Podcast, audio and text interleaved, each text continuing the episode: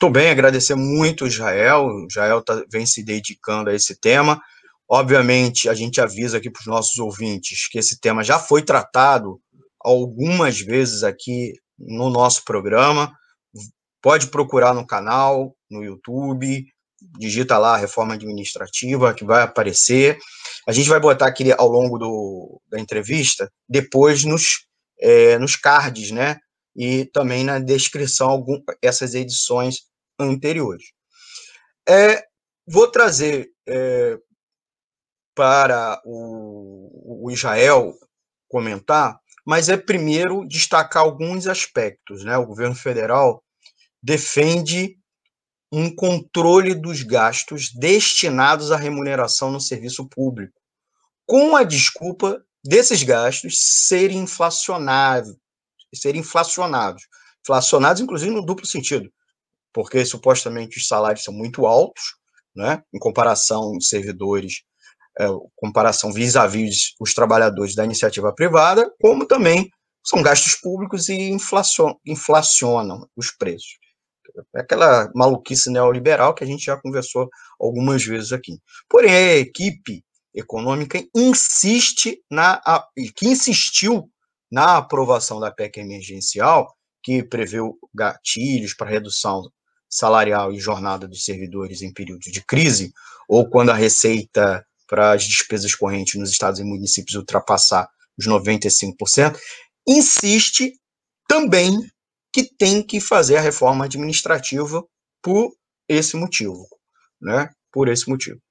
Outra medida que causa é, o impacto, portanto, e que o Paulo Guedes e a turma de Bolsonaro quer empurrar para a gente é a reforma administrativa. E é importante a gente, inclusive, colocar um número dela, né? Que é a PEC que é a PEC 32, PEC 32, que deve ir à votação aí nos próximos dias, porque foi, foi apresentada seu relatório, né, seu, seu texto final para a votação.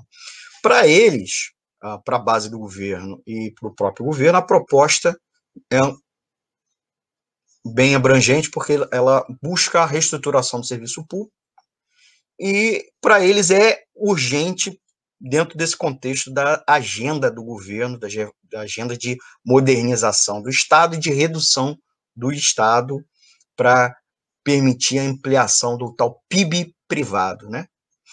Os gastos com o funcionalismo público, portanto, é a pauta principal do discurso do Ministério da Economia, e eles pretendem vender essa ideia uh, de que, inclusive, de desestatização da máquina pública, para gerar economia, inclusive, para os cofres da União. Uh, mas o curioso que um pouco, um pouco menos de um mês, um estudo, um relatório da Secretaria Nacional do Tesouro Nacional, da Secretaria do Tesouro Nacional, é, apontou que os gastos com servidores públicos federais ativos representaram uma queda de 3,7% e que são um dos menores é, percentuais no orçamento da União. Orçamento esse que a gente está é, vendo que está sendo votado, inclusive, no dia de hoje da gravação aqui do programa, dia 25 de março. E aí a gente coloca para o nosso amigo Israel que, além da questão da economicidade, a gente já coloca para ele a questão dos privilégios, né? Porque supostamente com, com, combateria privilégios, economizar também é, seria e busca da eficiência. Vou perguntar, vou comentar, vou começar pela primeira pergunta, né, que é a pergunta que talvez seja a mais intrigante, inclusive é o está no título do programa de hoje. A reforma administrativa, no texto que está no Congresso, e por aqueles que o defendem, justamente acaba com os supostos privilégios que existem na administração pública. E existem privilégios no funcionalismo público que justificariam fazer uma reforma administrativa. Trago aí você para falar, Jair, por favor. Certo. Obrigado, Obi. É, vejam, o discurso do combate aos privilégios é, não é um discurso inventado pelo, pelo governo Bolsonaro. Ele tem sido um dos eixos fundamentais de todas as reformas neoliberais desde os anos, desde os anos 90, e ele sempre é trazido, ele sempre é trazido com uma finalidade, não, não com nenhuma nem vinculação com a realidade necessariamente do serviço público, mas com uma finalidade que é justificar novos cortes de gastos, um atrás do outro.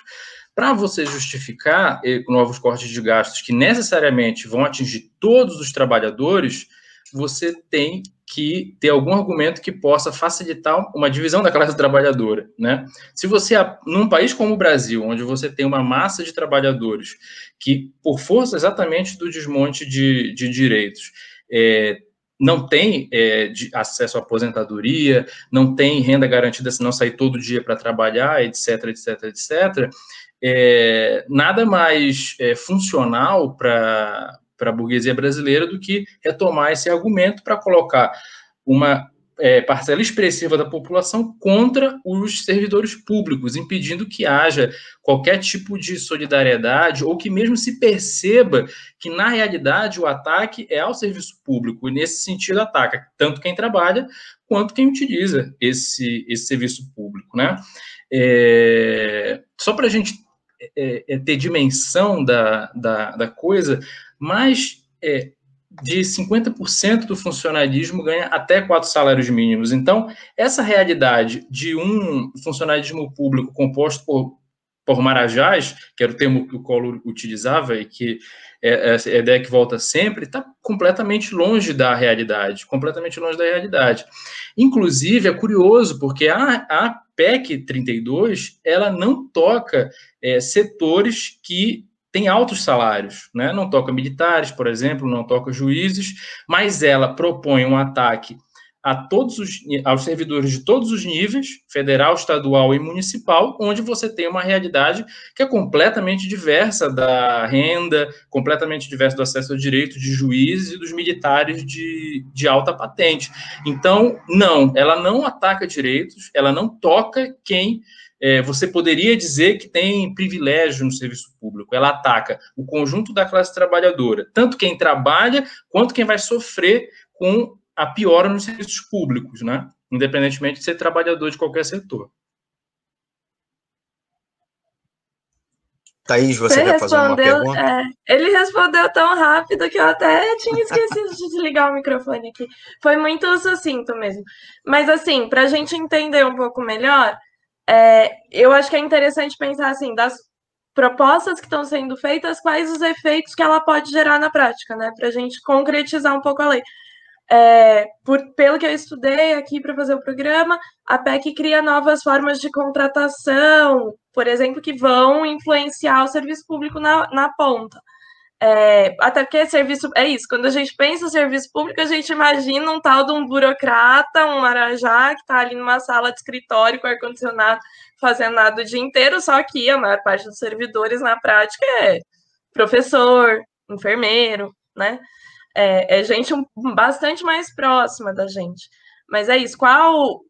Queria que você falasse um pouquinho, sucinto, do jeito que você foi, sobre quais as mudanças que estão sendo feitas nesse servidor aí que a gente conhece, pra, na vida desse servidor que a gente conhece, e que efeitos que a gente imagina que isso pode gerar na realidade dos serviços públicos prestados para a gente, já que o o governo, já que o Estado, né, os servidores públicos não são só pessoas que trabalham o dia inteiro no ar-condicionado numa repartição qualquer, mas é principalmente prestado, né, gente que trabalha ali na educação, na saúde, majoritariamente, numericamente, esse é o setor mais amplo, né?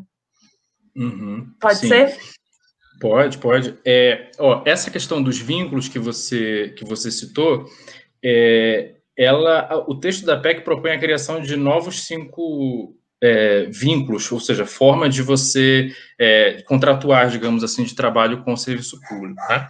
É, só que isso tem sido usado para quê? Para dizer que é, os servidores que serão afetados serão somente os que vão entrar ainda no serviço público e que, portanto, quem não uma nova divisão, né, uma forma, uma nova forma de desarticular qualquer resistência quem está no serviço público não vai, não vai ser afetado. Mas o texto traz um, um, elemento, não só do ponto de vista de direitos trabalhistas, mas do ponto de vista político, também sindical, é muito preocupante, que é a possibilidade de demissão pela avaliação de desempenho. E isso não afeta só quem vai entrar, isso afeta qualquer qualquer um. Não é que não haja avaliação de desempenho, há essa lenda, não há, não há qualquer tipo de preocupação com desempenho, não é verdade. Né? É, só que o, o texto propõe novas, avaliações, novas formas de avaliação de desempenho, sem exatamente dizer como serão, mas vincula diretamente a essa possibilidade da, da demissão. Portanto, essa é uma forma em que a PEC a, toca diretamente quem já está no serviço público. naturalmente, quem, quem ainda vai entrar. Né? No caso de quem ainda vai entrar, uma das coisas que, entre enfim, que eu poderia destacar aqui nesse tempo é a questão do, do vínculo de experiência, né? Significa que o servidor ele vai é, adquirir a estabilidade, poderá adquirir a estabilidade após é, esse período de um ano trabalhando lá, é, esse chamado vínculo de experiência, e a partir da avaliação de, de desempenho. É, o que, que, é preocupante? Não há nenhuma, tanto para quem já está quanto para quem vai entrar, não há na, na PEC nenhum tipo de definição do que é esse desempenho, esse bom desempenho. Né?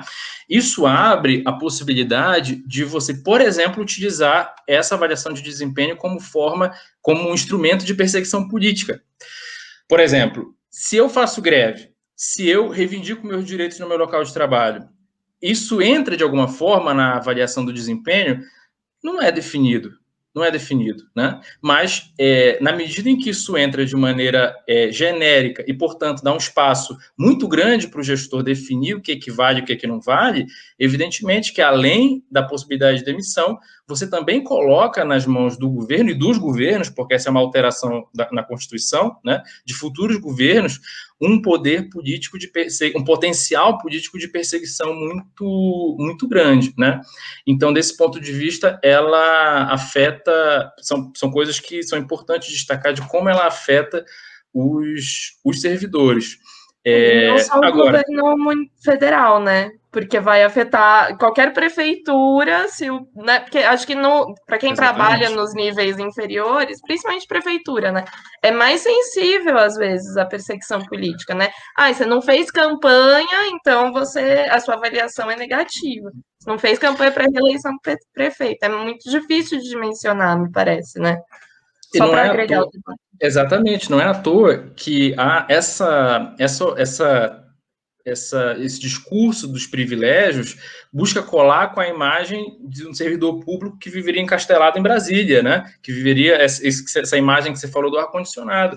A ampla maioria dos servidores públicos é a pessoa que te atende no posto de saúde, é a pessoa que atende seu filho ou te atende na escola, né? Essas pessoas são servidores públicos. Contar isso para para é, trazer isso é, para o centro do debate é fundamental, porque uma das maiores enganações é, da história é justamente mentir sobre quem é o servidor público, né? É essa pessoa, é essa pessoa no nível estadual, é essa pessoa que a gente conhece, não uma pessoa que está encastelada numa sala é, de escritório é que vai ser atingida, é que vai poder ser é, demitida se resolver brigar, por exemplo, por melhores condições de atendimento no posto de saúde. Se essa pessoa resolver se organizar, ela pode ter uma avaliação de desempenho negativa e ser mandada embora.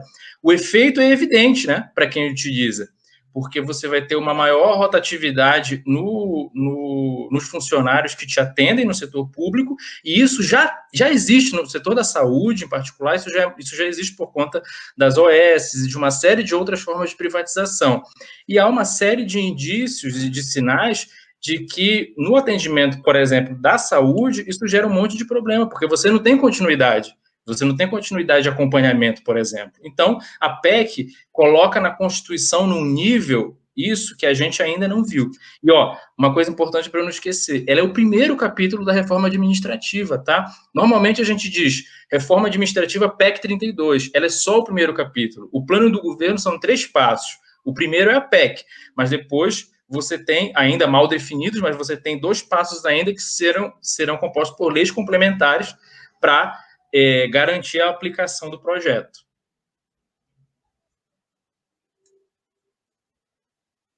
Joia. Quer falar, Thais? Ah, pode falar. Não, não, fala. Eu fala. já falei um monte aqui. Bom, não, pensando assim, nesse, nesse contexto todo, é, então a gente pode ter um, um, prejuízo, aumento da rotatividade dos servidores e servidores mais desengajados, mais preocupados em agradar o chefe do que em fazer o seu próprio serviço é, no serviço público, mas assim, a gente tem um pouco a dimensão de quais os impactos que a reforma administrativa pode ter na economia do país como um todo, porque uma grande justificativa é com a PEC, com a né, fazendo essa limpeza no serviço público, pode o Estado pode ter mais recurso para aplicar na economia, para outras coisas que a gente necessita, que a gente precisa, para investir em educação, saúde, etc. É, que, que a gente, que vocês que se debruçaram mais sobre o tema, o que, que vocês estão imaginando que vem a partir dessa, dessa alteração legislativa? Olha, desse ponto de vista, a palavra-chave é, é uma palavra feia, subsidiariedade, que está no texto da PEC, mas que ela tem um conteúdo fácil de entender. Ela significa o seguinte: é, é, o Estado passa a ser um acessório num nível constitucional não visto até agora para é, o investimento privado. Então, a PEC é, é, traduz, o projeto traduz é, de maneira bastante profunda e radical uh, as políticas parciais que o governo tem tido. Né? Então, é, ao, introduzir, ao fazer essa operação de introduzir como uma característica do serviço público, a consequência é que é, se oficializa num grau até inédito, num certo sentido, é, que o Estado só faz aquilo que a iniciativa privada não, não interessar. Do, isso significa o seguinte, que os serviços públicos vão estar relegados ou ao, a, ao interesse de lucratividade, ou vão estar relegados a um Estado que vai ter uma capacidade de investimento muito pequena, né, para, na verdade, garantir, garantir direitos. Então, a verdade é que a, essa, a 32, como a emergencial e tantas outras medidas do governo, elas são um desvio de recursos públicos é, oficializado para a dívida pública. Então, você não vai ter mais recursos. Não adianta é, reter salário de servidores, não adianta é, simplesmente aumentar a rotatividade, porque esse desvio de recurso público não vai para construir hospitais, construir escolas, né?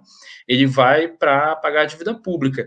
E quem tiver dúvida disso, quem achar que isso é uma avaliação ideológica, é, convido a olhar o próprio texto da PEC, porque eles não mentem no texto da PEC. Eles dizem é, literalmente. No caso da PEC emergencial, é literal, é literal, está escrito lá.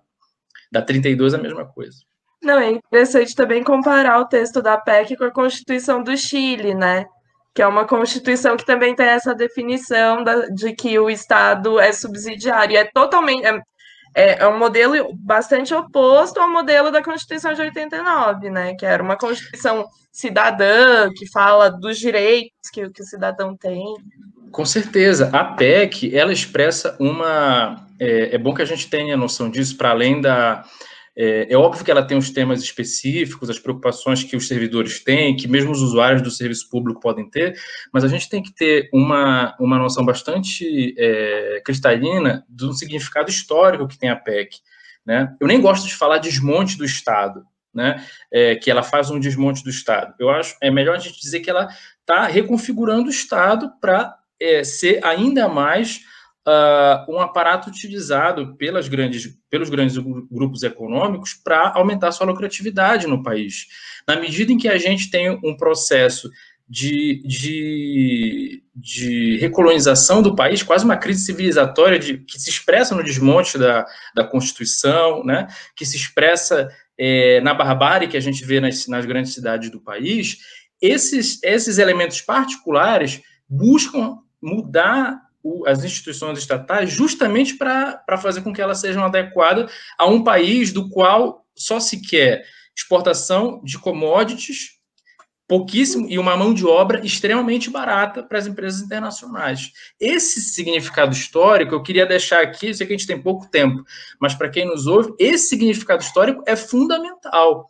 Ela é muito mais, ela significa muito mais que ataque à estabilidade, ela é a PEC da rachadinha, porque nesses novos contratos ela vai facilitar que você, é, ela vai, na verdade, virtualmente acabar com a contratação por, por concurso público, ela vai atingir o bolso do servidor, atingir quem está na ponta do serviço, mas ela vai principalmente aprofundar esse processo de barbárie que nosso país tem, tem vivido, né? Bolsonaro, o governo Bolsonaro é bastante radical nesse, nesse aspecto.